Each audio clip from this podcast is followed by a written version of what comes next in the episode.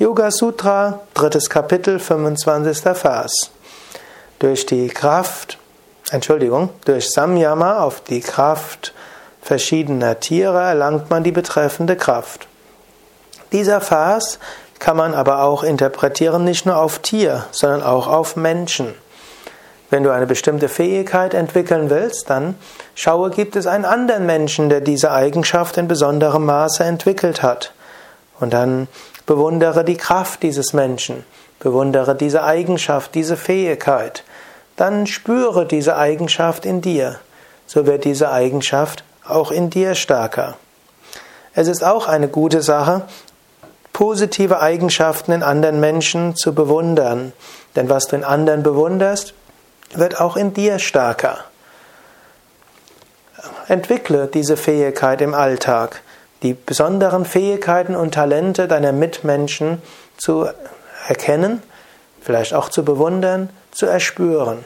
In dem Maße, in dem du die Eigenschaften anderer Menschen erkennst, erspürst, erfährst, darüber nachdenkst, darüber meditierst, in dem Maße kannst du zum einen deren Eigenschaften stärken. Wenn ein Mensch merkt, dass eine bestimmte Fähigkeit in ihm geschätzt wird, dann bekommt er das Selbstvertrauen, diese umzusetzen. Außerdem mag man natürlich die Menschen, die einem helfen, seine Stärken zum Ausdruck zu bringen und zu entwickeln. Und zum Dritten werden diese Stärken auch in dir größer. Egal mit wem du zusammen bist, es ist immer gut, seine Stärken zu kennen.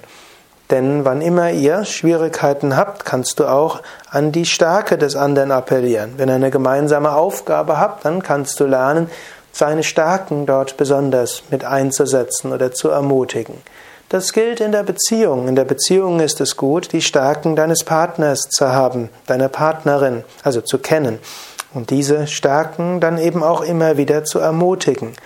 Wenn du Kollegen hast, ist es gut, deren Stärken zu kennen. die Stärken deines Chefs, die Stärken deiner Mitarbeiter, die Stärken deiner Kunden, deiner Lieferanten, die Stärken deiner Yogaschüler, die Stärken letztlich hm, sogar des Postboten und des Naturkostladenbesitzers. Wenn du die Stärken kennst, dann kannst du dich an sie richten. Dadurch werden die zwischenmenschlichen Beziehungen leichter, dadurch wird, es, wird alles effektiver. Und auch wenn du in dieser Hinsicht Selbststärken hast, entwickelst du sie auch selbst.